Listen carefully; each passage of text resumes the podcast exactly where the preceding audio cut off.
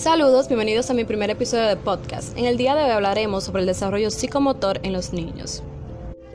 ¿Qué entendemos por motricidad? La motricidad es todo aquello que se refiere a movilidad en los seres humanos y que puede realizarse por voluntad propia y es notable en el desplazamiento, coordinación, capacidad mental, interacción y desarrollo de habilidades.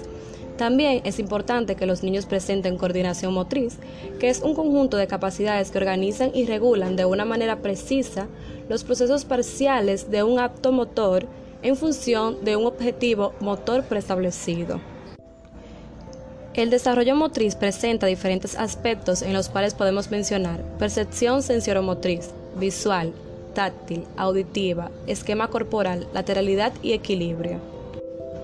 La motricidad se divide en motricidad fina y motricidad gruesa. La motricidad fina se relaciona con los movimientos finos coordinados entre ojos y manos, fundamentalmente antes del aprendizaje de la lectoescritura. En cambio, la motricidad gruesa es la habilidad que el niño va adquiriendo para mover armoniosamente los músculos de su cuerpo y mantener el equilibrio, además de adquirir agilidad, fuerza y velocidad en sus movimientos.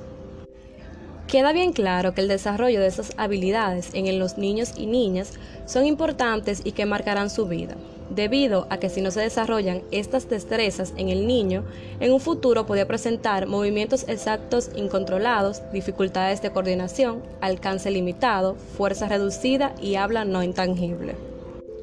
Espero que este tema haya sido de gran interés y aprendizaje para ti. Nos vemos en el próximo episodio. Hasta luego.